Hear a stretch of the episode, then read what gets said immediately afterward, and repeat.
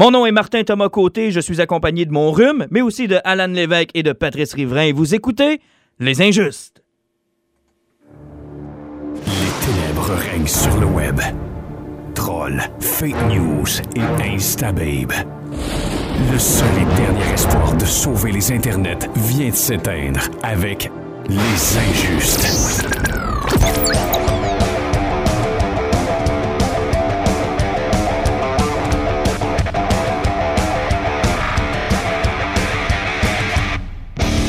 Hey, déjà le troisième podcast, ça va vite. Il y a des gens qui étaient inquiets, les amis.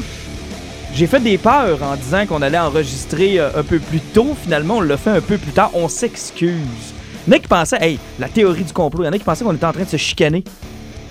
Est-ce qu'on était en train de se chicaner? Ah non, arrêtez, Martin Thomas était bien sous, puis euh, il, là, il est correct aujourd'hui. C'est effectivement le parti des années 90. qui Les années tough. 90, les petits jeunes ne savent plus boire. Ça a été très tough sur le, sur le moral, je dois vous l'avouer. Ça a remplacé peut-être la session d'enregistrement pour cette semaine-là. Mais euh, ça veut pas dire qu'on n'a pas pu accumuler plein de sujets, puis encore aujourd'hui, beaucoup, beaucoup de choses. On va faire nos flash news dans quelques minutes. Euh, non, c'est vrai, on avait dit Thunder News. On va changer le mot à chaque podcast. Ça a commencé avec les Lightning, Lightning. News, ça a été les Flash News, là, ça sera les Thunder News. Donc, on va commencer avec ça tout à l'heure, quelques sujets donc euh, en rafale. On va parler aussi, euh, évidemment, de jeux vidéo. Pour une première fois, Sébastien Tremblay de Jeux vidéo high-tech va être avec nous autres tout à l'heure. On va jaser de Mario Odyssey, d'Assassin's Creed, la nouvelle Xbox qui sort dans quelques, dans quelques jours. C'est-tu un bon ou un mauvais achat? Donc, on va démêler tout ça euh, tout à l'heure. Puis, on finit avec un segment, votre poison, les boys, parce que chacun de notre côté, on est arrivé avec quelque chose dans lequel on est complètement plongé. On va essayer de vous donner la piqûre, de vous donner le goût de peut-être plonger avec nous autres et de euh, vous procurer les différents poisons que l'on consomme depuis quelques semaines. Bien hâte de vous parler euh, de ça, mais on commence tout de suite avec nos flash news. Non, excuse, nos Thunder News. Les Injustes. OK, boys, euh, on- quand on faisait le- la listing de ce qu'on avait à parler aujourd'hui, euh, Alan, tu m'es arrivé avec Netflix. Je pense qu'on peut pas passer à côté. D'abord parce que demain, ce sera ben, à partir de minuit ce soir, parce que se situer, on est jeudi aujourd'hui pour nous autres. Vous autres, si vous nous écoutez euh, ailleurs dans le temps, bonjour. On est comme des machines à voyager dans le temps. Tout à fait. Alors, on est peut-être samedi aussi. On le sait pas. Mais donc, Stranger Things, deuxième saison, ça commence ce soir à minuit. La question que j'ai le goût de vous poser, combien de temps ça va vous prendre de passer au travers? Ben, ça va dépendre du temps libre. Si je me fie à la première saison, ça m'avait pris euh, moins de 36 heures. Là. Donc, euh, il y a des chances que dimanche, ça soit fini parce que malheureusement, j'avais recommencé la première saison. Puis, je même- j'ai pas encore fini le cinquième épisode. Donc, euh, j'ai un petit délai à faire encore. J'ai un petit Ah, tu l'abandonneras pas? Tu, tu vas non, le je finir pareil? l'abandonnerai, je la finis. OK. Pat, combien de temps tu penses te clencher ça? Euh, à mon avis, je finis ça dimanche aussi. On va l'écouter ensemble, moi et ma blonde. Euh, On commence samedi après un paquet de patentes, puis après ça, let's go, bing bang, on se couche pas, on mange plus, on se met des couches. Ben, tu vois, vendredi soir, c'est exactement ce que j'ai l'intention de faire avec ma blonde, sauf que j'ai dit à ma blonde, quand toi, tu seras plus capable, il y a bien des chances que moi, je continue. Puis là, ben, tu finiras la série tout seul de ton bord. Moi, je veux vraiment la finir le plus rapidement possible. J'ai adoré cette euh, série-là. Par contre, je vous pose la question qui tue. Est-ce que ça se pourrait qu'on soit déçu par la deuxième saison? Parce que Netflix nous a pas véritablement habitués à la constance dans les séries qui pognent. Si je prends par exemple House of Cards, euh, il y a eu des bas. Là. Puis si on prend Orange is the New Black, il y a eu des bas aussi. Euh, Daredevil, moi, la deuxième, j'ai jamais accroché. Est-ce que ça se pourrait qu'on soit déçu? Ben ça, ça va rester à savoir parce qu'effectivement, le problème d'une deuxième restera toujours le hype et les attentes. Donc, euh, vu que la première saison a vraiment été incroyable, et là, en plus, il y a ça qui avait sorti il y a un mois et demi, ça fait qu'il y a tellement de comparatifs qui vont rentrer, là, c'est que ça va être le bal des chiens-là qui va embarquer, c'est sûr et certain. Mais de ce que vous avez vu des bandes annonces, ça, ça vous a excité le poil des gens ou euh, Ben, euh, j'ai, j'ai- je n'ai écouté rien qu'une bande-annonce. J'ai vu rien qu'un celle petit- avec Thriller là, de Michael Jackson? Je m'en souviens même plus de la Ah non, c'était écœurant. Euh, Alan, tu sais de quoi je parle? Oh, écœurant. j'ai- avec la bébite qui sortait du mur. là. Moi, je me souviens Ok. d'une bébite qui sort du mur. Euh, j'ai des attentes. Les fans fous en ont aussi. Puis en même temps, c'est légitime. On peut en avoir des attentes. Mais euh, j'ai pas d'attente à me dire est-ce que je peux être déçu ou quoi que ce soit? Ben, l'effet de surprise sera plus là.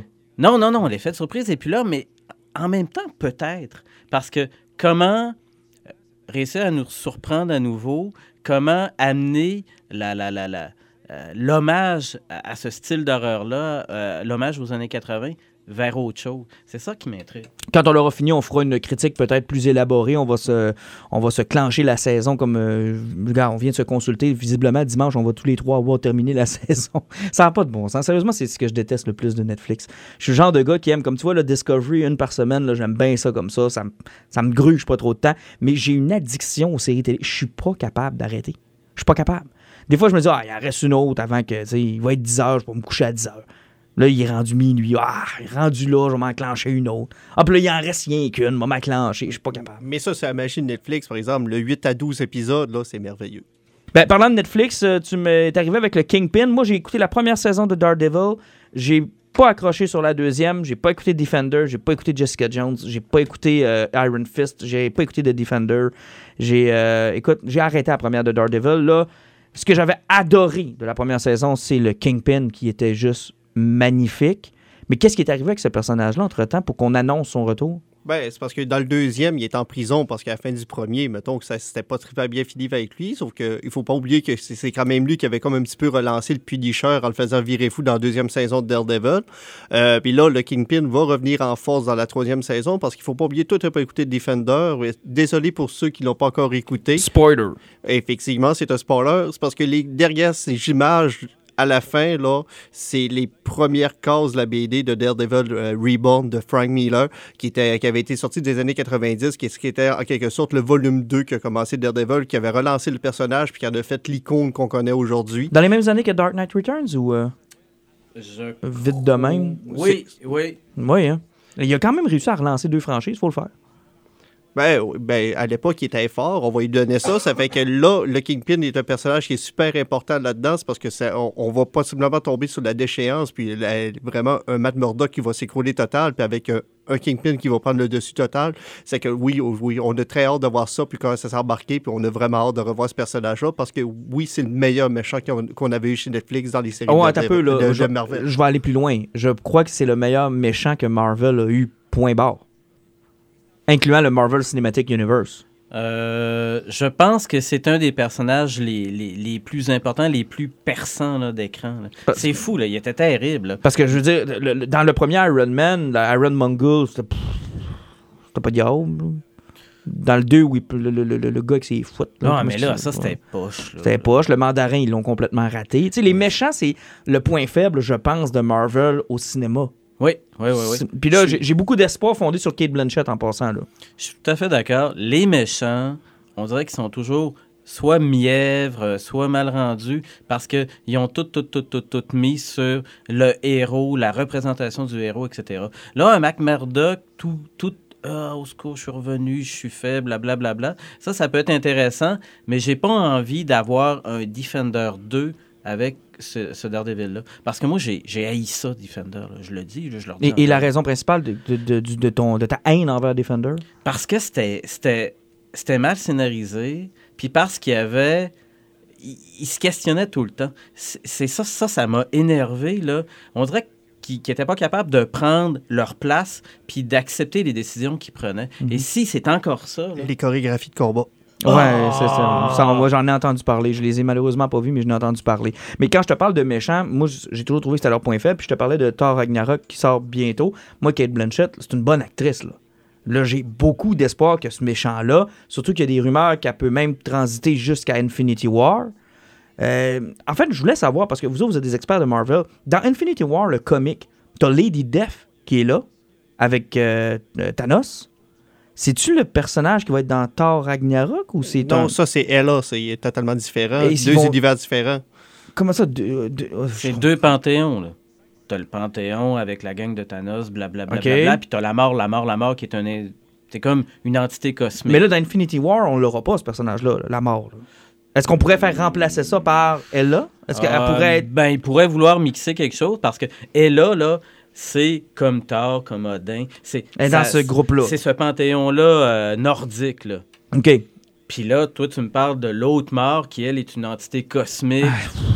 Ah, Euh, ben. là, hein, c'est fou, là. Ça, Dans ça, métaphysique marvelienne. Ouais, ouais, là, ça va loin. Mais moi, c'est drôle parce que je lisais, j'ai j'ai lu Infinity War, euh, le, le, le- le comic, je l'ai lu, ben pas Infinity War, Infinity euh, Gauntlet, je pense, le comic. Oui, effectivement. Bon, je l'ai lu, puis je trouvais le personnage, puis je me disais, est-ce qu'ils seront tentés, par exemple, de faire jouer ce rôle-là à Kate Blanchett dans Infinity War? Ça peut-tu être ça? Ça peut-tu être une piste de solution?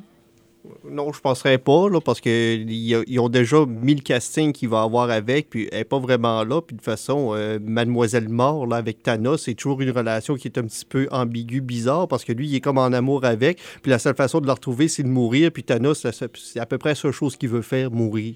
Non, c'est assez spécial, effectivement. Euh, Star Trek Discovery, on va en parler, mais très rapidement, renouvelé pour une deuxième saison, malgré tous les gros commentaires que je peux voir des, euh, des fans fous et furieux de Star Trek. Surprise pour vous ou... Euh? Ben, qu'est augmente autant tes abonnés, là, c'est quoi, c'est CBC All, Access, All Access, là, ben, veux, veux pas, il y a du cash qui rentre quelque part. Euh, le monde, ce ne sont pas des abonnés après trois épisodes, donc euh, ils ont renouvelé pour un deuxième mois, donc euh, ça donne une bonne confiance pour que le monde va suivre la série au grand complet. Et même s'il y a deux, trois personnes qui chialent, il faut jamais oublier que l'Internet, là, hein, si tu as 10 millions de commentaires qui sont négatifs, ça veut dire qu'il y a trois personnes qui chialent.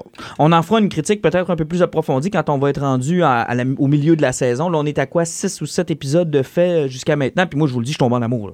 Moi, le capitaine Lorca, c'est le mien. Fou. Ah, il est trop, mais il est, trop, il est trop psycho. Là. C'est un evil. Il va se passer quelque chose dans cette histoire-là. J'ai bien hâte de voir où est-ce qu'on nous amène. Mm. Puis il y a eu même des petits, là, petites allusions au Mirror Universe. Ça m'a amené. Puis écoute, j'ai bien hâte de savoir où est-ce qu'on s'en va avec ça. Ça va être à suivre. Hey, je veux vous parler de Mark Hamill. Mark Hamill, puis on a eu la discussion la dernière fois que Alan, tu voulais pas voir la bande-annonce de Star Wars. L'as-tu écouté finalement? Jamais. T'as réussi? Je respecte ça. Je respecte ça. Je te jure, je le regarderai pas. Je respecte ça. Mais Mark Hamill, depuis euh, au moins un mois, s'amuse à troller les fans de Star Wars avec toutes sortes de théories plus folles les unes que les autres. Sincèrement, est-ce que le monde sont en train de virer fou avec les théories? Mais c'est le fun de faire des théories. Moi, j'en ai plein, là. Euh, écoute, j'aimerais ça que Snook, ça soit Mace Windu. J'aimerais ça que parce que je l'aime, Miss Window. Pourquoi? Puis, ah, je sais pas, je l'aime. Puis j'aimerais ça que Ray, vire méchante, puis que, ah, écoute...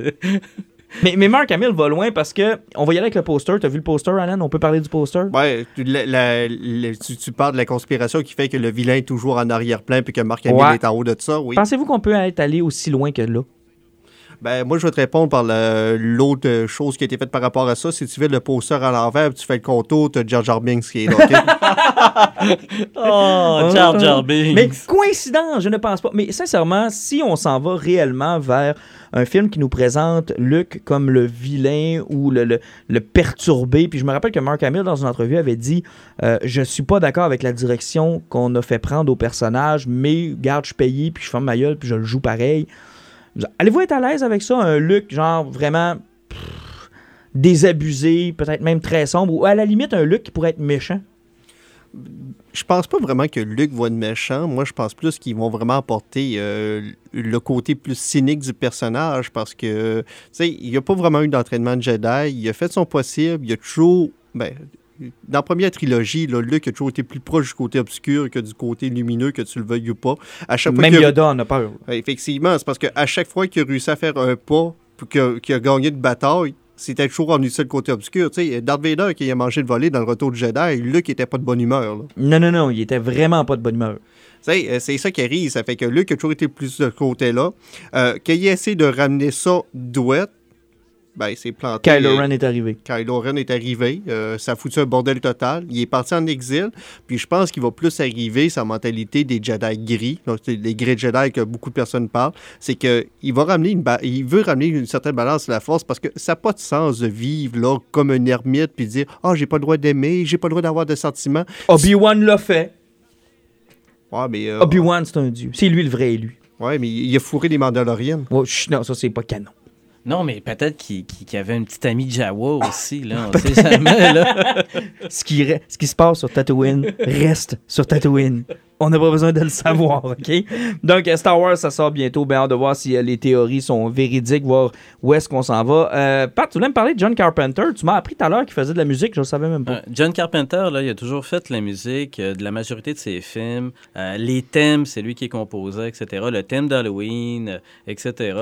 Et là, il vient de sortir Anthologie Movie Theme 1974 à 1998 et c'est brillant. C'est super le fun.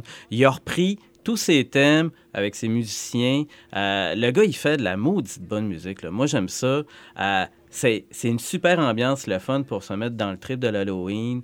Euh, tu, tu passes de Prince of Darkness, de Thing, qui a repris de New Morricone parce que c'était un, Mhm. un des rares qui avait composé pour lui. Le thème de Christine, même le thème du film de science-fiction Starman, là, qui donne la chair de poule tellement il est bon. Là. T'écoutes ça, tu te mets dans l'ambiance, c'est de la bonne... euh, Vinyle ou. euh, en vinyle. Ah oui, là, version vinyle? Oui, il y a tout le temps les John Carpenter, ils sortent tout en vinyle, puis tu as le code QR de téléchargement à l'intérieur pour pouvoir l'avoir aussi en numérique. Là. Fait que, tu sais, t'as le meilleur des deux mondes, puis ils sont pas chers. Les John Donc, les enfants qui vont aller chercher des bonbons chez vous cette semaine, ils vont, euh, ils vont avoir ça dans les oreilles? Ça ou bien du, euh, du gros métal, là, il y a des chances. Mais ce qui me surprend, tu savais pas que John Carpenter faisait de la musique, donc tu t'es jamais rendu compte que le thème de Stranger Things était un hommage à John Carpenter? Jamais. Exact. Jamais. Mais là, donnez-moi une chance, là. J'arrive du party des années 90. là. Écoute, c'est pas le seul. Hein? Dario Argento, là, avec le groupe de Goblin, c'est lui qui faisait la musique thème de certains de ses films aussi. La plupart de cette génération-là Mhm. de réalisateurs étaient contrôlaient plein d'affaires. Donc, ils étaient en arrière de leur propre montage. Ah, une maudite etc. chance que George Lucas n'a pas fait sa propre musique. Et Il l'aurait recommencé huit fois. Ben, peut-être que c'est lui, là, le petit qui joue de la flûte là, dans, dans la cantine. Le gros bleu qui joue du tambour, c'est peut-être George Lucas en arrière qui joue du tambour, je sais pas. Donc, euh, on peut dire euh, suggestion de la semaine, si Ah vous voulez vous mettre la main là-dessus. Parfait. Et C'est euh, c'est-tu bien hors de prix? Je te pose la question parce que souvent, le vinyle, des fois... euh, si ma mémoire est bonne, c'est un vinyle euh, 22 ou Ok, c'est correct. 25 pièces, 26 ok, c'est correct. Les- Parce que les. Star Wars, là, sont à 65$, piastres, ça n'a Ouais, aucun euh, Christy de bon sens. Mais là, c'est pas pareil. C'est un gars qui fait ça pour lui, qui triple. là. Parce que maintenant, John Carpenter, là, il critique des fois les trucs, il est le fun sur les, les réseaux sociaux, euh, il joue à des jeux vidéo, il tripe sur le basket, il va voir des shows puis il compose la musique. Bon. Le gars, il fait ça pour lui, pour le fun, puis les gens en profitent. Et voilà. Excellent. Hey, euh, quelques sorties DVD qui ont eu lieu dans les dernières semaines. Euh, J'aurais le goût d'avoir juste des petites critiques rapides en tour de table. Je vais commencer avec Baby Driver. C'est euh, c'est un film avec. J'avais aucune attente quand je suis allé le voir au cinéma. Mais quel film magnifique. Quel merveilleux film. Si vous n'avez pas vu ça encore, Baby Driver, c'est excellent. mais ça prend. Puis je pense c'est toi, Pat, qui me disais ça. Faut que tu aies un système de son pour écouter ce film-là. là. Ben, moi, j'étais, j'ai été surpris parce que mon cinéma maison, là, j'avais- j'ai, sept haut-parleurs autour de moi qui me crachent dans les oreilles de temps en temps. Et j'ai été hyper surpris parce que souvent, des fois, dans un film, tu vas avoir les effets spéciaux, tu vas avoir l'action, tu vas avoir l'ambiance sonore qui va avoir mis l'emphase dans ton cinéma maison. Puis l'explosion, elle va t'arracher une dent de- du côté gauche. Mais là, c'était la musique qui était omniprésente parce que l'effet partout l'ambiophonique était sur les tunes. Mais c'est un long vidéoclip, Baby Driver. là, on se le Ben, cachera pas. en là. fait, le personnage principal, selon moi, et c'était une des critiques que tu avais dit à un moment donné quand tu étais allé le voir avant moi, Alan, avec un autre chum, c'est la musique, le personnage principal. Ah, c'est pas fou. C'est, c'est tellement incroyable. là. Moi, je me roulerais à terre pour l'écouter encore. là. Oui, parce qu'il faut pas oublier que Baby Driver, contrairement à plusieurs autres films, c'est qu'ils ont monté une trame sonore, puis le film a été basé par-dessus.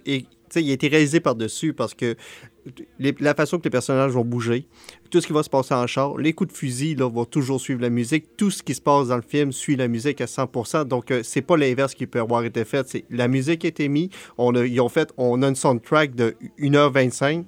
Le film dure 1h25, puis on met des séquences par-dessus. Ah, puis les acteurs qui ont pris, écoute, sont juste géniaux. Là. Puis si vous accordez un peu d'attention aux détails, et ça, c'est complètement fou, là, la première fois où il va chercher du café, la toune qui joue, euh, c'est une vieille version d'Harlem Shuffle qui avait été reprise un moment donné par les Stones. Ben, la première toune qui joue quand il y a les cafés, toutes les graffitis, les panneaux de circulation, euh, ce qui est écrit sur les pubs, c'est les paroles de la toune. Ben voyons donc. Je l'ai pas remarqué du tout, du tout, du Puis, tout. sans oublier aussi que c'est possiblement le plan séquence le plus long du film. Toute la tourne au grand complet, le mouvement est un plan séquence continu qui n'a Ah, aucune c'est interruption. génial. Mais euh, il y a eu un certain temps où on pensait qu'Edgar Wright serait jamais capable de faire de quoi d'autre euh, à part ces deux comparses là, dans le temps de Shaun of the Dead puis de tout ce gang-là. Il s'est quand même vraiment bien accompli comme réalisateur. Ben, ce qui arrive, c'est que lui, ce qui, il, il est comme tombé un petit peu dans un creux inconnu avec Skull Pilgrim qui a fait. euh, ce qui est un excellent film en ben, passant. c'est- l'effet Blade Runner ou n'importe quoi. Ça sort au cinéma, tu sais pas quoi t'attends. Tu fais comme c'est quoi ça? C'est que tu vas pas le voir. Puis à un moment donné, tu pognes le DVD ou bel Blu-ray pas cher quelque part. Tu l'écoutes, tu fais comme je m'écave de pas avoir été voir ça. Ben, c'est le risque que, les que je trouve que les producteurs Hollywood ne prennent plus. C'est rare maintenant que je vais aller au cinéma comme je l'ai fait pour Baby Driver. Puis honnêtement, il a vraiment fallu qu'on mette le nom du réalisateur bien, bien gros pour que je me décide à y aller. Tu la carte de visite, là. Tu sais, je me, place à une époque où les gens allaient voir Raider of the Lost Ark, puis qui savaient pas que c'était un Indiana Jones, puis qui connaissaient pas ça, mais qui y allaient pareil, puis en full, puis il y avait un- une effervescence. On retrouve plus ça aujourd'hui si c'est pas des suites ou des, films de super-héros qu'on connaît. Tu sais, Baby Driver, tu prends un risque avec ton argent. Tu sais pas si ça va être bon, tu sais pas si ça va être mauvais. Il y en a plusieurs qui vont juste choisir d'attendre qu'il soit en location. Puis là, ben, comme tu viens de le dire, ils vont s'en vouloir de ne pas l'avoir vu au cinéma. Je suis tellement content de l'avoir vu au cinéma, ce film-là, vous pouvez même pas savoir. Mais tabarouette, c'est rendu difficile d'avoir des films de même au cinéma. D'avoir d'attirer un public, puis de les convaincre de venir voir ce genre de film-là. Je trouve ça, je trouve ça dommage. Tu sais que, mettons, je te, mets producteur, Alan ou euh, Pat, je t'arrive avec Baby Driver ou euh, Iron Man 6 versus Grand-Maman. Tu sais, tu vas mettre ton argent sur Iron Man 6. Là. Ouais, mais la grand-maman, là, si c'est euh, la petite qui fait la, la, la tante de Spider-Man, je vais peut-être aller voir Iron Man. Ah ouais? 6. Ouais. Parce que- Mais tu sais, tu veux rentrer dans ton argent. Fait que tu vas prendre Iron Man 6. Mais c'est parce que c'est pas pareil, là. Là, là euh, moi, je vais au cinéma, là, pour le trip d'aller voir un film, là. Parce que je suis encore un cinéphile pur et dur, puis je cale, je cale encore énormément de cash dans les salles, puis des fois, je vais voir un film tout seul. Mais on est de moins en moins? Je le sais, puis tout est en train de virer de barre là, au niveau du cinéma. Là, ça va de moi. Mais, tu sais, j'en suis venu avec une constatation avec d'autres affaires, puis un sujet qu'on abordera à un moment donné, là, c'est que, Christy, on dirait que c'est le nom. C'est comme toute l'enveloppe qui fait vendre des affaires, puis quand tu n'oses pas gratter puis revoir, c'est quoi finalement ça? C'est qui ce réalisateur-là? Est-ce que ça vaut la peine d'aller écouter ça? Est-ce que ça vaut la peine d'entendre la trame sonore de tel film? Tabarnouche, gratte un peu, sois curieux. Cherche ta culture, Calice. Ben, je sais pas, là, je comprends ton point de vue, Pat, mais euh, c'est-tu mieux que v'là 10 ou 15, 20 ans qu'on faisait comme, hey, euh, je vais aller voir le dernier Cruise. Ouais. Tu sais, c'est c'est quoi le titre du film? Pas, Ben, c'est pas c'est grave. c'est Tom Cruise, là. C'est le dernier Tom Cruise. C'est exactement, là, à une certaine époque, c'était ça. On n'allait pas voir le film pour le contenu. On checkait le gros nom qui était en haut. Hey, Michael Keaton a fait ce film-là, je vais voir le dernier Keaton. C'est quoi le film? Ben, le dernier de Keaton. ça ressemble effectivement à ça. tellement loué de VHS là, à cause de ça. là. Tu sais, t'avais un tel nom. Là. Hey, là, t'as réécoutes une affaire, là, des fois, tu te dis Ah, wow, Ridley Scott. là. Vous vous souvenez-vous du film là, avec euh, euh, Michael Douglas, là, avec des, des, des samouraïs, là, puis Oh boy, son non. chum s'était fait tuer, là, puis il était contre un saint. Ah, c'était que c'était plate? puis là, j'avais été le voir au cinéma, puis là, puis je m'étais dit Ah oui.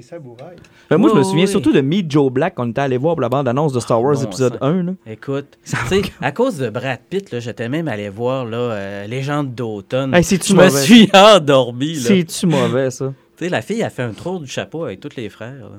Oui, quand même. Faut le dire. Faut le dire. C'est vrai là, qu'à cause de certains acteurs, on allait voir tel film, là, puis là, on se disait. C'est Ah l'élément oui! de promotion parce qu'il fallait attirer les gens parce que dorénavant, tu sais, la, la curiosité, l'accessibilité financière du cinéma, tu sais, je veux dire, avant ça, le cinéma, c'était un loisir qui coûtait tellement pas cher. Tu sais, 3,25$, tu allais voir un film, tu gagnais peut-être 5 ou 6 piastres de l'heure au salaire minimum. C'était quand même abordable. Aujourd'hui, tu vas voir un film, c'est 11 piastres, tu gagnes peut-être 12 piastres de l'heure au salaire minimum. Tu sais, je veux dire, ça te prend une heure de travail pour aller au cinéma. Là. Mais là, c'est encore pire. Là, ils sont en train d'étudier un nouveau modèle d'affaires pour le cinéma qui veulent dire que plus un film va être gros, plus le prix du billet va être élevé.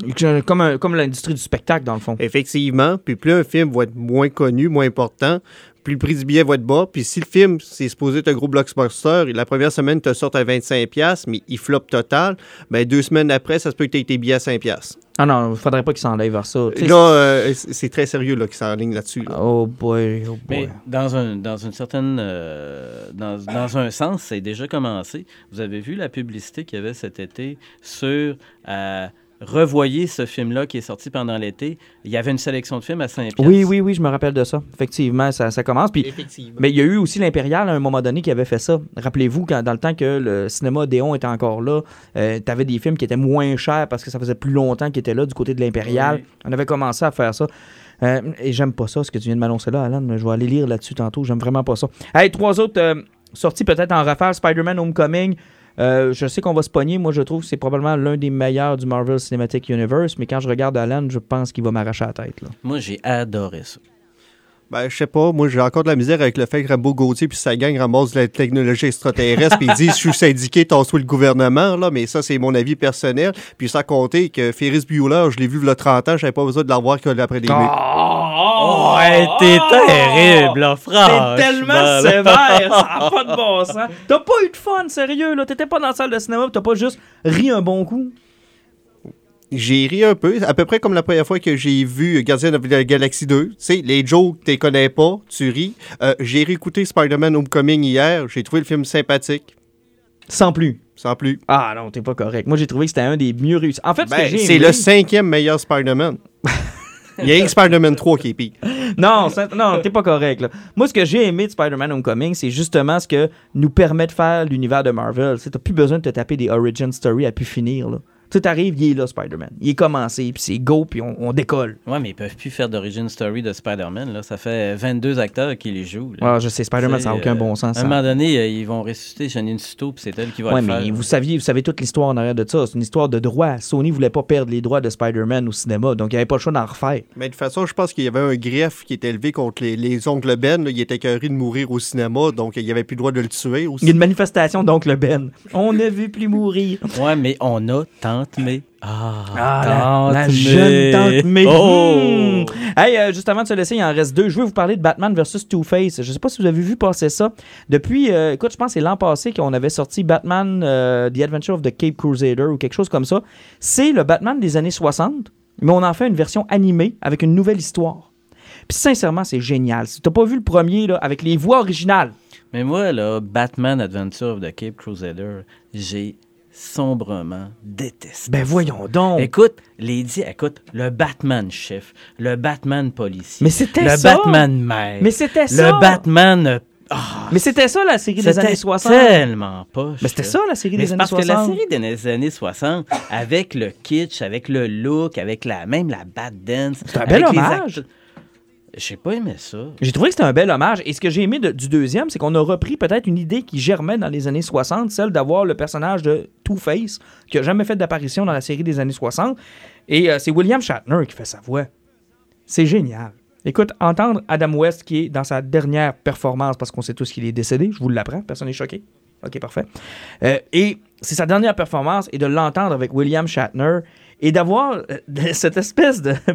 Ils ont joué sur le fait que euh, Batman, Bruce Wayne, son meilleur ami, c'est Harvey Dent, et t'as Robin, la petite jalouse, qui est jalouse de la relation entre les deux. Écoute, c'est génial. C'est vraiment, vraiment bien fait. Moi, ça m'a bien fait rigoler. J'ai trouvé ça bon. Honnêtement, écoute-le. Donne-y une deuxième chance, Pat. Donne-y une deuxième chance. Écoute-le. Mais c'est sûr que lui, je vais l'écouter, là, mais bon, on verra bien. Juste pour la voix de William Shatner. Juste pour The Shatner. Non, mais toi, tu, tu- toi, euh, William Shatner, Batman, Adam West. Ah, c'était... tu- euh, t'as un orgasme cérébral. C'était un trio gagnant, je pouvais pas rien faire contre ça. Euh, puis War of the Planet of the Apes, je dois faire une confession. Je l'ai acheté, je ne l'ai pas vu encore. Ben, t'as vu les deux premiers? J'ai vu les deux premiers, et le problème que j'ai eu, là, puis je t'explique pourquoi je peux pas aller voir le troisième, j'ai eu l'impression par les bandes annonces que j'ai vues que ça avait pas avancé. Euh, c'est là que tout le monde s'est pété à la face en allant voir le troisième. Moi, je me rappelle, tu sais, j'avais vu le deuxième. Le deuxième, c'était pratiquement un all-in action. C'était Mhm. incroyable que ça pétait de bord puis de l'autre. Là, tu fais comme le troisième. Wow, c'est la guerre des singes. Tu sais, c'est- vraiment dit dans le titre, c'est la guerre. Mhm. Tu vas voir le film, ben, non, c'est pas ça partout qui se passe. C'est plutôt les singes qui réussissent à monter leur communauté, puis ils sont poignés dans la marde qui est l'humanité. Mais j'ai l'impression que ce film-là, c'est pas déjà ça qu'on m'avait vendu dans le deuxième. Non, non, moi, j'étais, non. Moi je voulais Non, une step euh, plus loin. Là. non, non, non, là, là, c'est totalement différent. Là. Sans vouloir mettre de spoiler, c'est parce que les singes sont les témoins de ce qui se passe dans ce film-là. OK. Tu sais, c'est pas les singes sont poignés dans quelque chose, puis il faut qu'ils fassent de quoi? Non, les singes sont témoins de ce qui se passe. Puis là, tu vois, quand ils font pour avoir la planète, là, c'est- ils sont comme poignés dans un merdier, puis eux autres, c'est- c'est comme des témoins, puis ils subissent ce qui se passe dans ce film-là. C'est pour ça que ça fait un clash qui est totalement différent avec les autres, puis que c'est pour ça que dans la première semaine, le film est bien pogné au box-office, puis après, il a comme droppé parce que le monde a été voir le film, puis ils ont comme fait... Je m'attendais pas à ça. Le film est brillant, il est super bien monté. Euh, C'est du vrai que c'est lié au premier de, de Carlton Heston? On l'a lié? euh, oui, effectivement, il y a la, la Hmm. petite fille qui est dedans, mais c'est- très, très, très, très léger. Hmm. Léger au plus haut niveau. Hum, j'ai de la misère avec des affaires de même. Tu sais, ça, c'est comme euh, dans Star Wars, il y a juste une famille, là, puis il y a un noir. Puis là, dans le planète des singes, il y a une femme, puis c'est elle qui a vécu deux époques. Ouais, mais tu sais, c'est- c'est juste un petit clin d'œil. là. Tu sais, Ils veulent pas ramener là, mais tu sais, elle, elle, elle parle même pas à la petite fille. là. Ouais, C'est que- sûr, elle parle pas dans, le- dans lui de 69. Fait qu'elle peut Ouais. pas parler dans lui de. de...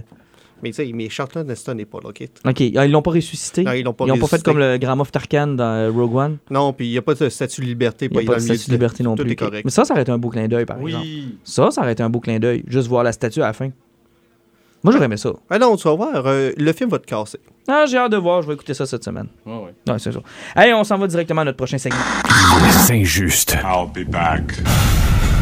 J'espère que ce ne sera pas notre seule collaboration avec notre prochain invité, mais il y en a plusieurs qui nous ont demandé vous parlez pas assez de jeux vidéo, je m'en confesse, je ne suis pas un grand gamer. Je pense que dans, dans nous trois, c'est Alan le, le plus gamer, je pense. Oui, il y a des fortes chances, oui. Ouais, des fortes chances. Moi, je suis pas un très grand gamer. En fait, j'ai arrêté avec le Nintendo 64. Euh, dès qu'ils ont commencé à avoir des, des affaires un peu plus complexes, j'ai eu bien, bien, bien de la difficulté. Mais je suis un rétro gamer, donc j'ai au moins ça en commun avec le monde et l'univers des jeux vidéo. Mais notre prochain invité va nous permettre d'être un peu plus sa coche. Sébastien Tremblay de Jeux vidéo high-tech. Seb, salut!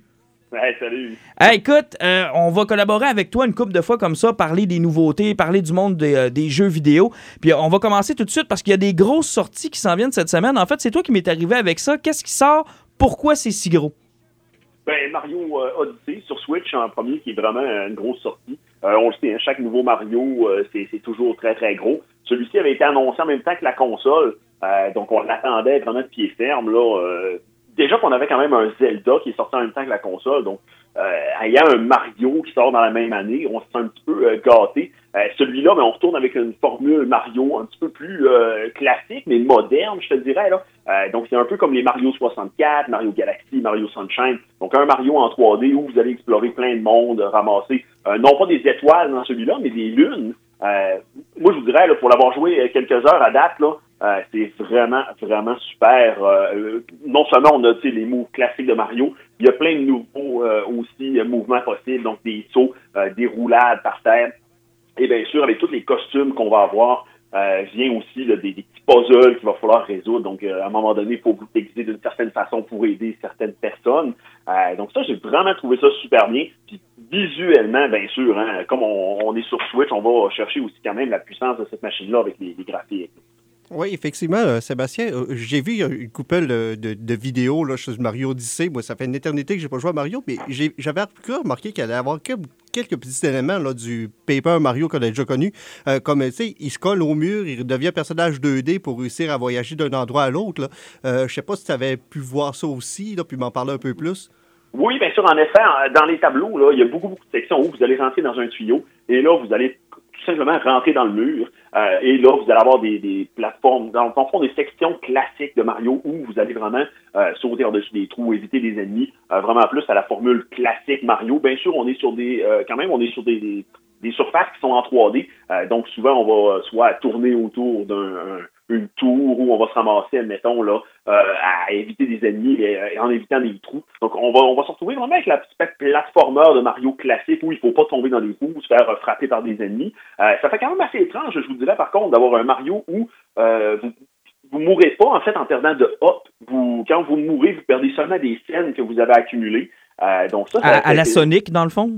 Ouais, exact. Puis quand on quand ça arrive la première fois, puis tu sais, tu respawns un drapeau ou euh, au début du tableau, tu fais un peu le saut parce qu'on est habitué de voir, dans le fond, moins un, puis euh, tu sais, de, de continuer en se disant, ben, j'espère que j'en perdrai pas au complet, puis il y a game over. Donc j'ai pas encore vu euh, de game over, bien sûr, hein, euh, en étant au début du jeu comme ça, ben c'est sûr et certain que le niveau est un petit peu plus facile. Ouais, Mais puis- moi, je te dirais, le- ce qui est cool aussi avec la casquette que tu as, parce que dans Mario Odyssey, en fait, la fameuse twist, c'est que tu rencontres des habitants qui sont des petits chapeaux. Et là, euh, tu, ce chapeau-là, on voit, alors, il prend possession comme de la casquette de Mario. Et en les lançant sur les ennemis, on peut prendre possession de ces personnages-là. Donc, au début directement du jeu, il y a un tableau où vous pouvez tout simplement lancer votre casquette sur un tyrannosaure, puis vous devenez un gros Mario Tyrannosaure Rex avec une moustache puis une calotte. Puis, vous euh, battez tous les monstres, vous courez. Euh, c'est vraiment, vraiment génial. Puis bien sûr, comme je dis, le rendu avec la Switch puis les contrôles, c'est vraiment super agréable de pouvoir jouer. Là. Puis il est compatible avec tous les contrôles de la, Switch. Donc, si vous y allez avec les Joy-Con euh, dans chaque main, vous avez des des en fait des, des mouvements qui vont être faisables avec vos mains, mais vous allez avoir aussi, bien sûr, l'option de le jouer avec une manette classique, ou là, ça va se jouer plus comme, mettons, Mario Galaxy ou Mario, euh, même Mario Sunshine. Hey Sébastien, si, si je reviens là, au fait que Mario, euh, il meurt plus, là, tu trouves-tu que c'est. euh, c'est comme d'avoir. Tu sais, euh, comment je te dirais ça, là. euh, relativiser toutes les affaires, le genre, ah, les, les, fans, ils capotent parce qu'ils mourraient, ou est-ce que les fans vont être déçus par cet aspect-là qui est important du jeu, puis qui est plus là maintenant? Ben, je te dirais, ça n'enlève pas non plus euh, de l'aspect challenge parce que tu respawns quand même où, euh, normalement, si tu avais perdu un hop, tu serais réapparu. Tu euh, vas recommencer des tableaux quand même. par contre, c'est sûr et certain, il y a des gens qui sont prononcés un peu contre ça. Il y a toujours un peu la, la gamique aussi de puristes qui vont dire « Ah oh, non, ils ont changé Mario, puis ça n'a pas de bon sens. » Par contre, c'est sûr et certain qu'en ayant enlevé les hops comme ça, puis un peu l'espèce de, de over, ben c'est sûr et certain aussi, on rend le jeu un peu plus accessible. Je pense ben c'est ça, c'est ça, je voulais savoir. On, l'a rendu plus facile, dans le fond. Mettons, euh, si tu avais un âge à donner pour commencer à jouer à ce jeu-là, moi j'ai un garçon de 6 ans qui joue à Mario Bros actuellement. C'est-tu le genre de jeu qui est capable de jouer ou il, ça marche pas, là? Euh, il va pouvoir, par contre, hein, c'est sûr et certain que comme c'est un Mario en 3D où vous allez avoir quand même de la recherche à faire, tu sais, je dirais pas qu'il y a des puzzles plus compliqués, mais vous allez quand même avoir certaines déductions à faire. Donc, des fois, euh, ça va demander quand même de lire ce qui va se passer. Il y a des gens qui vont vous parler, même si le jeu est en français entièrement, euh, ben, c'est sûr et certain qu'il va avoir une notion de lecture un peu, mais c'est même un enfant qui ne sait pas lire. Je veux dire, c'est très, très évident. Ils vont vous mettre le point sur la carte. Vous allez le voir directement. Ben, si on se dit, regarde, il faut que je cours jusqu'à là-bas, sauter. Ben, on, comprend vite qu'est-ce qu'on a à faire. Puis moi, je vous dirais, c'est Mario, hein, c'est de tous âges. Par contre, même si on n'a pas de, de, game over à proprement dit, ben, ça reste quand même que le challenge est là de réussir à battre ces ennemis-là, sauter les trous euh, sans tomber. Donc, c'est sûr et certain que euh, oui, on rend ça un peu moins frustrant, mais sans non plus mettre le jeu trop facile. Euh, juste avant de passer à notre prochain sujet, qu'est-ce que ça dit sur la Switch actuellement? Tu me dis que c'était supposé sortir en même temps que la console. Finalement, il y a eu un Zelda. C'est quoi l'état de santé de la console? Mettons que Noël arrive puis on a, on a le goût de peut-être se l'acheter? Est-ce que c'est une console qui, qui va mourir ou qui. Comment, comment est-ce que. Son état de santé, je veux savoir comment est-ce qu'elle va, la console. Ben moi, je vous dirais, là, Nintendo ont vraiment, euh, c'est comme un continu pour eux autres, parce qu'avec la Wii U, euh, on le sait, c'était vraiment pas fort. Euh, il y avait de bons jeux, mais il y avait pas de, les développeurs étaient pas du tout là-dessus. Euh, je te dirais, cette fois-ci, Nintendo sont vraiment bien repris. En un an, on a eu un bon Zelda. On a eu le Mario versus les lapins crétins. On a eu Mario Kart euh, Deluxe. On a eu justement le Mario Odyssey. On a eu Splatoon 2. On a eu ARMS. là, c'est sort en fait aussi le Wolfenstein 2 qui s'en vient, Doom qui était sur les autres consoles qui est sorti l'an dernier, s'en vient sur Switch aussi. Bien sûr, il est moins beau que sur PS4, Xbox One ou PC, mais il est vraiment impressionnant quand même. Donc euh, moi je vous dirais là, la Switch, c'est on voit que c'est rendu vraiment un, vrai euh, c'est un vrai successeur pour Nintendo. Puis tu du fait aussi que c'est une console de maison, mais une console aussi portative. Euh, tu n'as plus besoin non plus de te dire Ah, je m'achète un DS pour jouer le nouveau Zelda. Ça me tente comme pas trop. Je suis pas un gars qui joue sa route vraiment. Puis là, tu te retrouves sur ton divan branché avec un fil sur le mur puis sur ta petite, petite machine. Ben, c'est plaisant d'avoir sur la Switch de pouvoir jouer sur la TV. Mais même si quelqu'un occupe le téléviseur, ben, la tablette, comme elle est faite, tu peux enlever tout simplement euh, les Joy-Con et la mettre sur une table de salon puis jouer même si l'écran est petit, la résolution est super belle, ça joue vraiment bien. Donc moi, je vous dirais honnêtement, cette console-là, je la conseille euh, fortement à tout le monde. Moi, depuis que je l'ai, euh, elle me sert énormément. Moi, je te dirais, là, j'ai même, euh, je me suis même débarrassé de mon Xbox One au début de l'été parce que d'avoir deux machines que je jouais énormément comme ça déjà avec la PS4 et la Switch, honnêtement, là, ma Xbox, ça virait plus du tout. Il y a quand même des exclusivités qui m'intéressent, qui s'en viennent. Je pense que j'aurais pas le choix d'en racheter une, surtout, mettons, avec la Xbox One X qui s'en vient. Mais euh, je te dirais, la Switch, là, vraiment, moi, je, le conseille à tout le monde. Puis bien sûr, familial, euh, tu achètes cette console-là, tu as deux Joy-Con. La plupart des jeux qui se jouent en multijoueur, ben, tu prends un Joy-Con, j'en prends un, et on est prêt à jouer à deux. Donc, c'est, on est full équipe déjà en commençant. Oui, et puis justement, tu parlais que tu voulais avoir une Xbox One X, tu parlais des exclusivités qui allaient sortir, des gros titres. Demain, on en a un très gros qui va sortir, un jeu qui est attendu depuis deux ans parce que Ubisoft avait sauté un année sur les Assassin's Creed. Là, demain, on a Origins qui s'en vient. Oui, ben, Assassin's Creed Origins, moi, je vous dirais, honnêtement, ça a fait du bien à la série Assassin's Creed de prendre une pause d'un an. Euh, souvent, hein, on jouait les jeux, on se disait, ouais, ben, c'est pas mal pareil comme l'année passée. même si c'était des jeux de qualité avec des visuels impressionnants, tout ça, ben, la, on voyait que la soupe, ça faisait longtemps qu'ils brassaient la même soupe. Euh, celui-là, mais ben, on voit qu'ils ont vraiment fait le devoir, ils ont vraiment essayé de faire un changement avec. Euh, donc, on se retrouve avec des combats un petit peu plus personnels. Donc, vous allez, quand on se bat contre les ennemis, là, comme, je dirais, on se retrouve un petit peu plus rapprochés. Puis les contrôles, on s'inspire des gros titres euh, qui ont été vraiment populaires. C'est les Dark Souls, les Demon Souls, justement tous les, les, jeux de cette série-là, où les combats, euh, vous allez euh, pouvoir vous locker sur un ennemi, et là, vous avez un bouton qui fait des grosses attaques, un bouton qui fait des petites attaques. Puis vous allez pouvoir éviter les, les coups de vos adversaires, tout ça.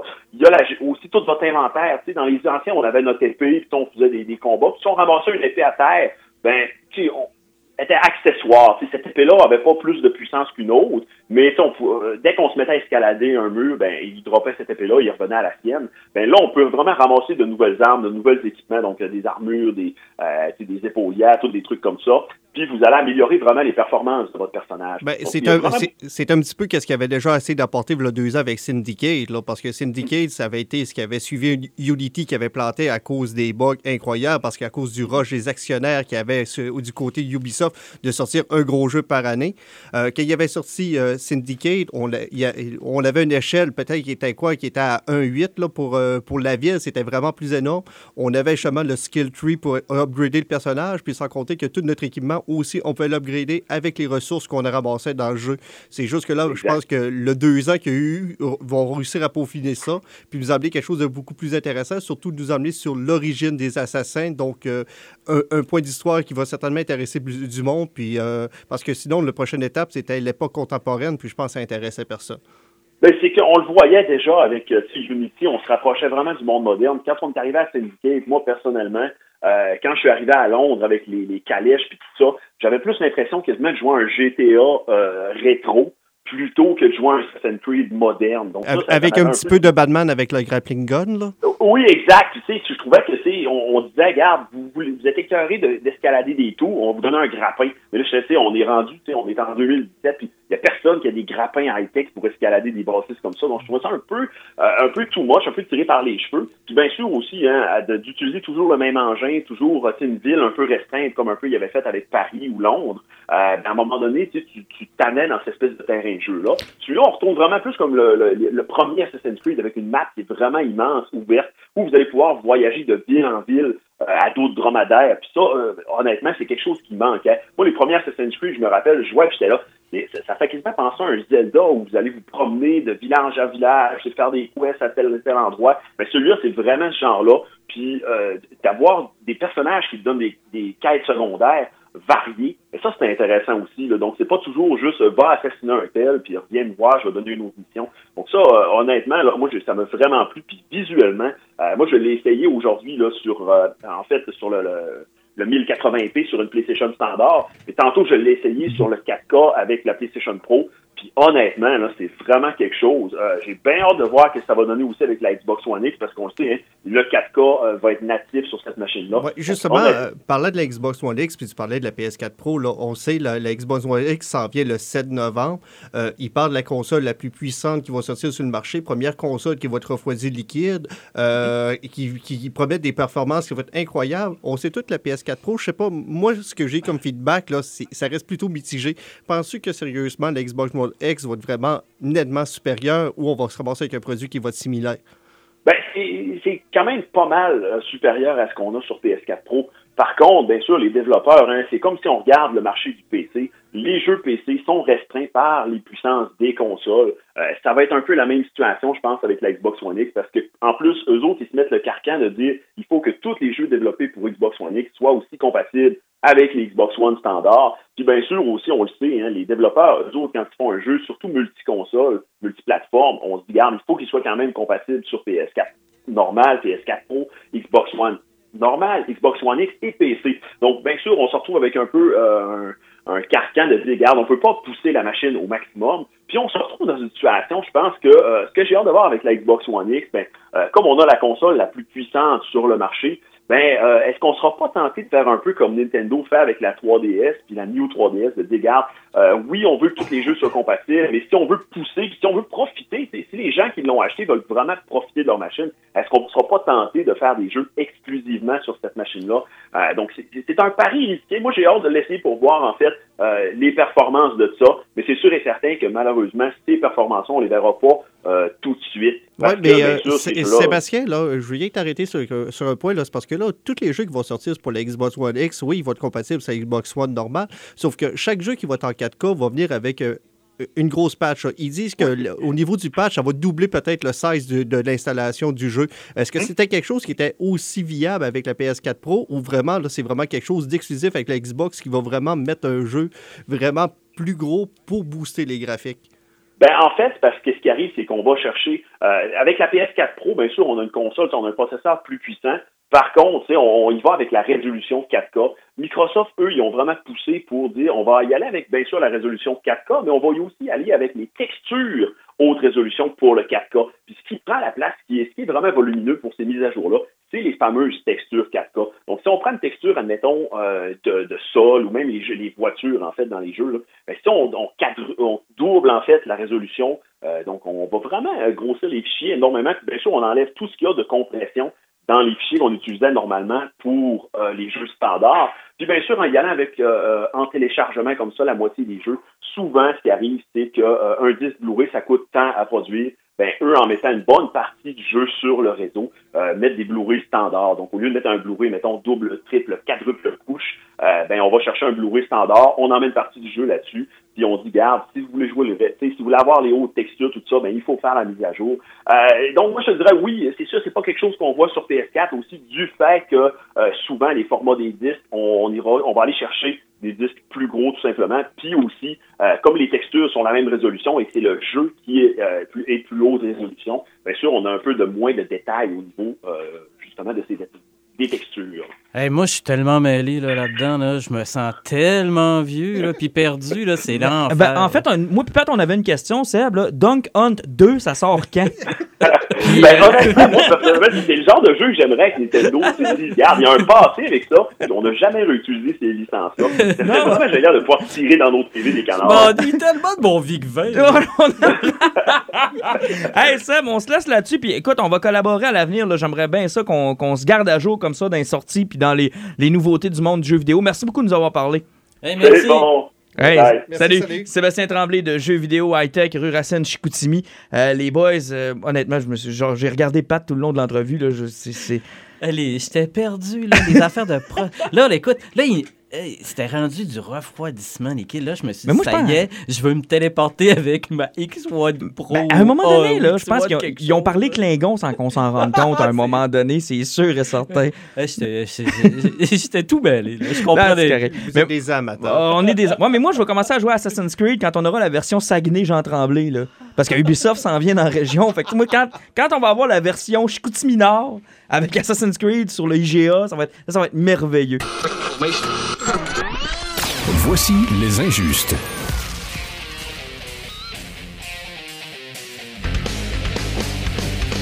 Hey, juste avant de se laisser, euh, un petit segment que j'apprécie particulièrement où on essaie de vous faire découvrir quelque chose sur lequel on a travaillé, qu'on a lu, qu'on a regardé, qu'on a consommé. Non, on parlera pas de pot ici. là. On va parler plutôt de notre poison de la semaine ou des dernières semaines. Faire le tour de table. Pat, euh, t'as eu l'occasion de mettre la main sur le dernier Astérix. Ça a été ton poison dans la dernière semaine. Bon ou mauvais poison? Ben, euh, je dirais que ça a été un, mau- un mauvais poison. Euh, oui, sincèrement. Euh, Astérix et la Transitalique par Jean-Yves Ferry puis Didier Conrad. T'écoutes, tu tu sais, là, Astérix, là, Mhm. là, c'est un phénomène. Ben oui, C'est mondial, c'est euh, Tu, peux pas- tu vas te sentir coupable d'haïr ça. Oui, exactement. Et, et je trouvais ça plate de ne pas avoir aimé ça. Je trouvais ça plate d'avoir trouvé ça plate. Mais pourquoi c'était plate? Qu'est-ce qui c'est que, bon, écoute, tu sais, l'idée de départ, là, t'as un espèce de sénateur qui est en route avec euh, son chariot, tout ça. Il pogne un nid de poule, il se casse la gueule, il Mhm. fait une plainte. Et là, le gars qui s'occupe de l'état des routes décide de dire Ah non, non, non, nos routes vont super bien, tellement bien qu'on va organiser une course. Non, tu parles-tu de la campagne électorale municipale ou. euh? Ça ressemble à ça, hein? C'est ça l'affaire. Donc, il organise une course, puis là, tu as plein de monde, de plein de peuples, incluant Obélix et Astérix, qui vont participer à cette course-là. Mhm. Puis là, bon, cette course-là est un peu truquée parce qu'ils vont avoir un coureur qui s'appelle. là, comment il s'appelle? Il y a une espèce de drôle de nom. Chose Astérix. Euh, en tout cas, Ça finit toujours par X. là. euh, le gars, bon, un peu là, euh, tu sais, il s'en va vers. euh, tu sais, tu sais que c'est triché un peu, tu sais que. Les gags sont intéressants. Le dessin, à un moment donné, est tellement surchargé que, comme dans certains Astérix, tu as des caméos. Mhm. Puis là, à un moment donné, tu arrives pendant une espèce de scène de course, tu te dis c'était qui lui? C'est quel artiste qu'ils ont voulu représenter? Mais la case est tellement petite dans l'échafourée de dessin Que tu reconnais pas. que tu le sais pas. Euh, Est-ce que le pilote caché sous son masque, c'est un grand pilote italien de Formule 1? Est-ce que le scénario que tu as déjà vu, alors que ça fait cinq pages que tu es rendu, puis tu dis, ah, si, c'est sûr que ça va virer de même. Tu le sais, tu connais déjà la fin. Tu sais, c'est- comme ma meilleur exemple. C'est comme si c'était, tu sais, à un moment donné, tu as des grands manufacturiers qui ont fait des affaires. Mhm. Puis je prends l'ADA, là, un char russe, plate, mais un succès incroyable. Tu sais, ils en ont produit des millions, euh, ils ont fait plein de modèles, ils ont fait plein d'affaires. T'as l'impression qu'ils se sont pas forcés puis qu'ils ont roulé sur la marque? C'est ça. Je pense qu'aujourd'hui, Astérix, c'est un nom, pas de contenu. Oh, c'est sévère. Et euh, il y a eu une controverse aussi. On a enlevé la page d'introduction. L'avais-tu remarqué ou je te l'apprends? Ah ben, tabarnouche. Écoute, j'étais tellement blasté par le fait que je me disais, Ah, c'est étrange. J'avais lu une critique qui l'avait un peu démoli, mais j'étais bien plus sévère que la critique qui l'avait démoli. Et écoute, c'est même, même la tête de César. Mhm. J'en ai parlé avec un de mes chums qui l'a lu aussi. Là. Puis, t'es surpris à un moment donné quand tu vois César, puis tu te dis, il y a bien une drôle de face. On dirait que c'est pas son nez. Ils se ressemblent pas? Non. Ok, c'est spécial, ça, par exemple. Euh, Là, il n'y a aucun des créateurs d'Astérix qui est impliqué dans celui-là. là. Non, non, l'affaire, c'est qu'eux autres, là, ils se sont fait. c'est- l'équipe qui est là depuis. Bon, tu sais, ils ont fait Astérix et les Pictes. euh, ils ont travaillé sur euh, le cadeau de César, tout ça. Euh, C'était-tu meilleur un peu? Parce que ben, moi, j'ai celui arrêté. de euh, César, là, il était, il était spectaculaire. Moi, celui des Pictes, je l'avais trouvé bon. Puis Astérix, là, le dernier, celui de César, avait battu mondialement toutes sorties de livres confondues. Oh boy. Il a planté un Dan Brown. là. Il faut le faire. Tu sais, c'est- c'est- événementiel, Astérix. Ben, quand ça arrive, tout le monde en parle dans toutes les strates. Dans tout, regarde, même nous, à Mais- la radio, on en a parlé. Mais si je prends la- euh, une conversation que j'ai eue avec quelqu'un en librairie, le gars, il dit Je peux pas pas l'avoir dans ma bibliothèque. Ah, mais c'est sûr. Mais est-ce qu'il va l'avoir lu C'est ça l'affaire. C'est ça le problème. Je pense qu'en ce moment, là, ça m'a amené à une espèce de drôle de conclusion. C'est comme si, et ça, on revient tout à l'heure à, on va au cinéma où on cherche telle affaire parce que, tu sais, bon, c'est Cruise, ou c'est c'est comme le nom. On sauve du temps. On sauve du temps. On va chercher un, un gros nom important qui est sûr de générer des millions. Ben, un saut de qualité, c'est ça qu'on veut. Parce que je veux pas avoir le temps d'évaluer moi-même. Je veux être sûr de pas me tromper si j'ai. Mettons que j'ai un- un- une heure à lire à soir. Je veux pas me tromper. Mais moi, je l'ai lu en deux périodes de 15 minutes.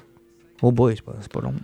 Euh, J'avais clenché 20 pages dans mon, mon premier 15 minutes. J'étais comme un peu. euh, Mon chum l'a lu aussi dans sa pause également.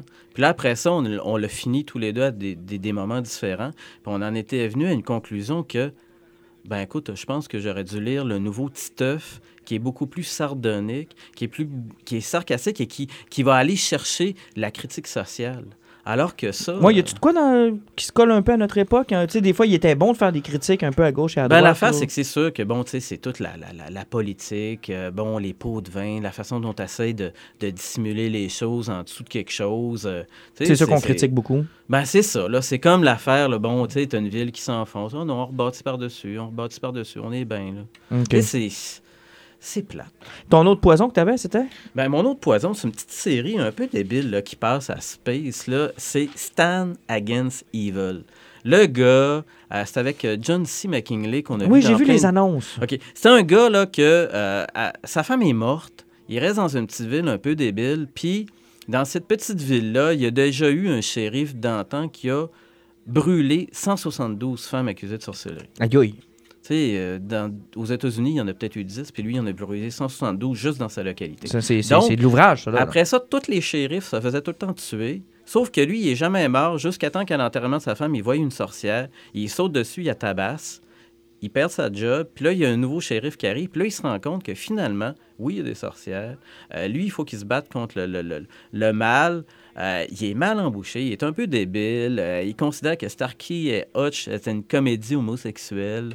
Euh, il, y a des, il, il y a des, il y a une façon de penser Première saison ou... Ben, c'est une première saison. C'est des petits épisodes d'une demi-heure. Je n'ai écouté quatre, puis j'ai trippé. J'ai trouvé ça, Ça se roule drôle. bien. Tu sais, c'est, c'est rapide, c'est simplet, Puis c'est bon. puis tout le monde explose. Alan, ton poison. Et est-ce que c'était un bon ou un mauvais poison? Jusqu'à maintenant, c'est un excellent poison. Euh, là, présentement, je suis en train de lire euh, le troisième livre de la trilogie. Ben, peut-être qu'il va y avoir d'autres livres par après, là, de John Dice at the End. Je connais pas ça. Euh, ça, c'est euh, des romans qui sont écrits par David Wong. Il y a poss- possiblement plusieurs personnes qui vont connaître c'est qui parce que c'est un des gars principaux qui est à l'arrière du site de crack.com, euh, un site que je méprise euh, assez incroyablement, mais tu sais, c'est pas grave, l'auteur, je l'aime beaucoup, tu sais. euh, tant qu'à se faire haïr par du monde, on va le dire, hein? Je le méprise, mais je le lis. Ah, ben, c'est ça. Mais ses romans et ses commentaires sur Crack, c'est deux choses différentes. Là, présentement, le volume que je suis en train de lire, c'est What the hell did I just read? Euh, en quelque sorte, au niveau de la prémisse, pour se mettre un petit peu dedans, si on va dans le premier tome, t'as David Wong et son chum John. Euh, ils sont dans un party. Il y a un gars fucké qui arrive avec une super drogue supposée extraterrestre. C'est une espèce de. Ça ressemble à du mercure vivant. C'est Ok. que il arrive dans le party, il en donne à tout, tout le monde crève. À part ces deux caves-là. Mais sauf que ça, cette drogue-là a ouvert leur sang sur tout ce qui était cosmique, ce qui sur le monde des morts, des fantômes, de tout ce qui peut être bizarre. C'est que les autres là, sont devenus des experts du paranormal. Mais ces deux drogués, il y en a un qui passe sa vie à fumer du cristal meth.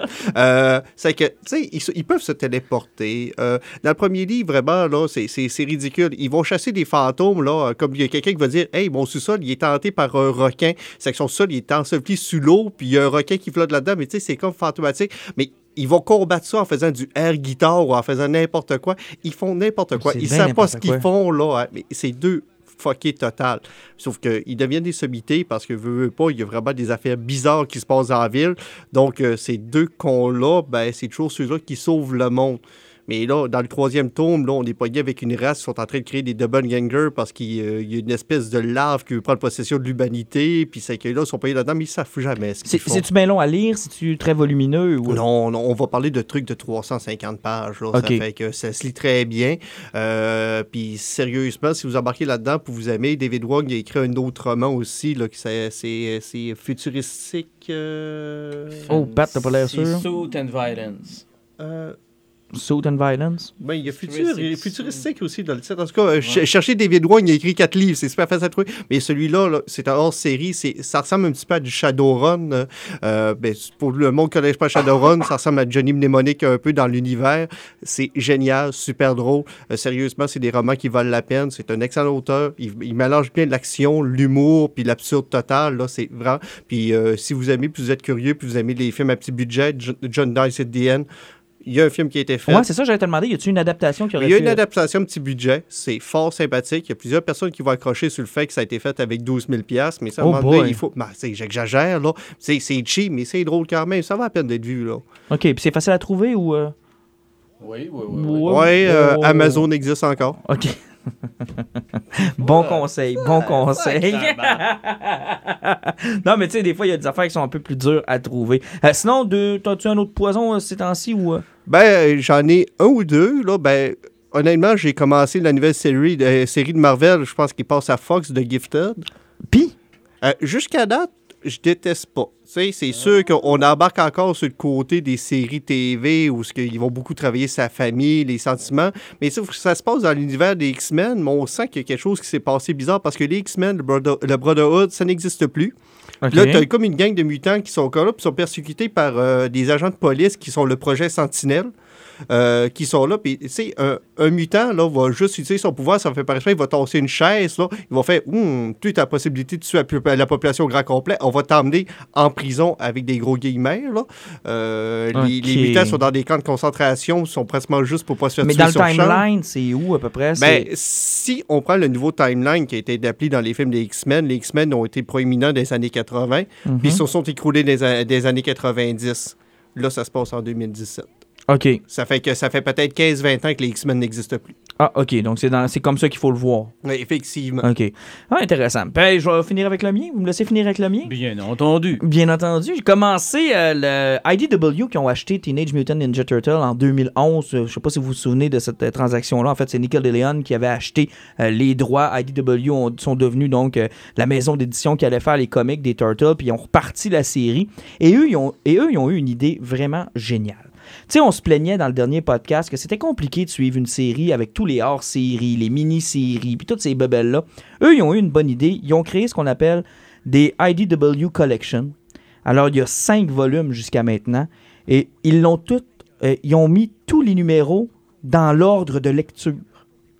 Que ce soit une mini-série, un one-shot, la série normale, une série parallèle, ils l'ont mis en ordre pour que toi, celui qui a jamais lu ça, puisse acheter le premier volume puis suivre l'histoire de A à Z sans avoir à courir les, les extras, puis les à gauche, puis à droite, puis avoir une collection de TP. Ils sont chers, sont gros, sont beaux, c'est magnifique. Je suis retombé en amour avec les Turtles et c'est vraiment génial parce que tu peux le lire de A à Z. Puis sincèrement, là, c'est, du fast-food. Là. On a tout fait pour te rendre ça facile, pour être sûr que toutes les critiques que tu as envers les comics et la difficulté de les suivre, c'est éliminé. Tu as un gros livre, tu le suis, tu regardes, puis tu avances dans le timeline.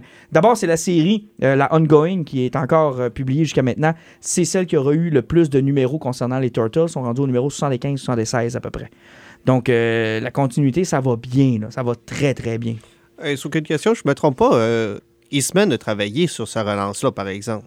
Il me semble que oui, il est impliqué sur plusieurs numéros puis sur plusieurs story arcs. Eastman, dans le volume que moi j'ai actuellement, est impliqué effectivement de A à Z. On a refait l'origine des tortues. Euh, là où j'ai fini le volume 1, j'ai le volume 2 qui s'en vient tranquillement, pas vite. Euh, j'ai des bémols. Il y a des choses qu'on a retravaillées. euh, on a essayé de mélanger un peu toutes les, les, les origines qu'on connaît des Turtles pour en faire une seule. Et euh, là, il y a une histoire de réincarnation là-dedans là, que je suis pas sûr d'acheter encore. Là. Je suis pas convaincu d'acheter. Dans le sens où Oroku Saki a tué Ama- Amato Yoshi, donc Splinter, et ses quatre enfants. Et là, eux se sont réincarnés dans un rat et quatre tortues. Puis Oroku Saki, lui, s'est réincarné dans un autre être humain. Puis là, il se retrouve genre deux ou trois siècles plus tard. Ce bout-là de l'origine, là, est un petit peu tough. Puis le mutagène, qu'est-ce qu'ils en font là-dedans? C'est Stockman qui est à l'origine avec euh, le général Krang, qui est le Krang qu'on connaît, là, l'espèce de cerveau. Là, à Ok, l'intérieur. ça fait que vraiment le côté extraterrestre. Il y a le côté lui, extraterrestre. C'est quoi la dimension X? Il est vraiment là-dedans aussi? Jusque-là, tout est là. Stockman est là. euh, Krang est là. Shredder est là. Donc là, on n'est pas dépaysé, mais on essaie d'en faire une lecture plus contemporaine. Ça m'a beaucoup fait penser, en fait, à l'univers Ultimate. Où on a voulu se coller sur ce qui c'est les plus belles idées, les meilleures idées, mais avoir notre propre chemin aussi. Avec l'approbation de Kevin Eastman qui, était, qui est impliqué dans le projet. Jusqu'à maintenant, en tout cas, le premier volume se lit comme, euh, écoute, un- couteau au chaud dans du beurre mou. là. C'est génial, génial. Puis le fait que tu n'as pas besoin de courir à gauche et à droite pour comprendre que toutes les one-shots sont là, que toutes les mini-séries sont là, euh, sincèrement, puis les- les- la qualité du volume, il est beau. Là. Il est euh, beau. Là. IDW le fait des, des, des productions comme ça là, qui sont incroyables. Ah, il est de qualité. Là. T'as as envie de l'acheter. T'es peut-être pas intéressé nécessairement par les Tortues Ninja, puis t'as envie de dire, Ah ben tabarnouche, je deviens une Tortue Ah, Ninja il est moi-même. beau, il est beau. Puis il avait fait le même principe, euh, IDW Collection, avec les anciens numéros de Eastman puis Laird. Moi, j'ai le premier volume que j'ai fait signer à Eastman. Puis de son aveu, là, c'est un de ses volumes préférés. La qualité de ce volume-là est incroyable. Il est gros, il est guérant. Euh, c'est en noir et blanc. La qualité de l'impression des pages, la, la- reliure. C'est un, livre que vous devez avoir si vous êtes un amateur de comics. Vous devez avoir ce volume-là. À tout de moins le numéro 1. Peut-être pas d'acheter les 6 parce qu'ils sont quand même dispendieux, mais d'avoir le premier avec les 6 premiers numéros des Turtles de 1984, c'est un must. Tu sais, si ça peut vous donner une envie, là, c'est pas nécessairement rien que pour les Tortues Ninja. Découvrez IDW. C'est Ouais, un oui. éditeur, le fun, qui est allé chercher plein de petites franchises ou de grosses, puis qui sort du, pro- du, du- du contenu de qualité, puis des affaires qui sont super le fun. Puis on va faire des découvertes, là. C'est quand même eux autres qui ont sorti 30 Days of Night. Oui, tout à Et fait. ça, là, ça cartonnait, là. Ben, parlant de 30 Days of Night, euh, Steve Nice rembarque avec un nouveau dessinateur, puis il va relance le premier story arc. Parce qu'il faut pas oublier que, le- que la première fois que ça avait sorti, c'était quoi? C'était un 3-4 numéros, c'était Mhm. très court, mais sauf que ça, on n'aura pas Ben Temple Smith qui va embarquer là-dessus. Ça fait que qu'est-ce que ça va donner? Parce que 30 jours de nuit sans Ben, ça va être particulier. Puis pour les gens qui connaissent pas DW, qui n'avaient pas disait que ça sortait des, des, franchises qui étaient reconnues, euh, tu vas aller chercher Transformer, tu vas aller chercher Star Trek, G.I. Joe, Ghostbusters, tu vas même aller chercher Back to the Future. Oui, puis ça, ça a l'air vraiment le fun. Hein? Je sais que tu es en train de. Tu, Back tu to the lu, là? Future, à un moment donné, je vais en parler, c'est sûr et certain, parce que ça va faire deux ans que je l'ai- j'ai lu. Euh, j'ai vraiment du fun, parce que, tu sais, Bob Gale est encore l'écrivain principal, puis il n'a pas encore lâché un numéro. Là. Ça en fait deux ans qu'il écrit là-dessus. Donc, on a vraiment Y a-tu l'auteur. des TP de sortie? Les TP qui sont existants, sont, tout est sorti. Ça fait qu'on a vraiment le gars qui a créé, qui a écrit Back to the Future, qui continue ses histoires en BD. C'est merveilleux. Messieurs, on se dit à, à la semaine prochaine. À la semaine prochaine. À la semaine prochaine. Les injustes.